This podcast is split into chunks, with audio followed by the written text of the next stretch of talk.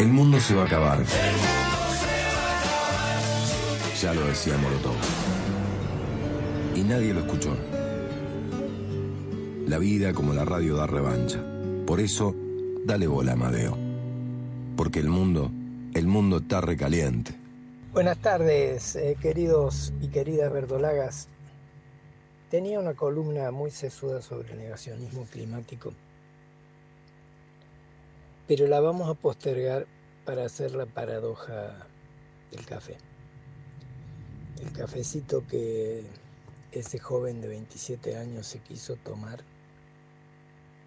en medio de una jornada con rachas de viento de 70 kilómetros por hora. Y nos terminó costando 8.000 hectáreas quemadas. Bueno, a fuerza de ser sincero, al café solo le podemos atribuir algo así como entre 2.000 y 4.000 de lo que se quemó. En la provincia quedan 600.000 o quedaban 600.000 hectáreas de bosque nativo de los 12 millones que teníamos hace muy, muy muchos años. O sea que 8.000, 4.000 con un café, el 1% del bosque. Pero claro, ¿dónde está la paradoja? Uno se pregunta, ¿este tipo es un salame o qué?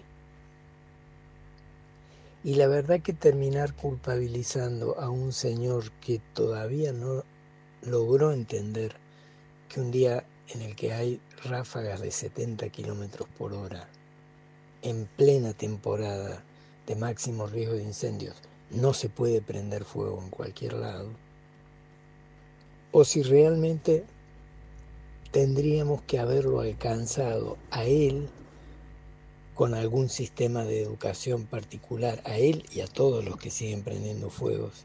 Tendríamos que haber invertido el triple, el quíntuple. Las cifras son exiguas comparadas con lo que la provincia gasta en cemento, en prevenir incendios. O tendríamos que haber montado un sistema de alerta satelital que monitoree puntos calientes con lecturas infrarrojas. Eso ya no es una cosa privativa de la NASA. Hace más de 35 años que los satélites tienen disponible ese tipo de lector y nosotros tenemos acceso a esa información. La paradoja del café es preguntarse si el incendio ocurrió por un café o si esta provincia, que por sus características está expuesta a altos riesgos de incendio exacerbados por el cambio climático, debería tener más inversión en prevención de incendios y menos biribiri de un candidato presidencial. Nos escuchamos la próxima.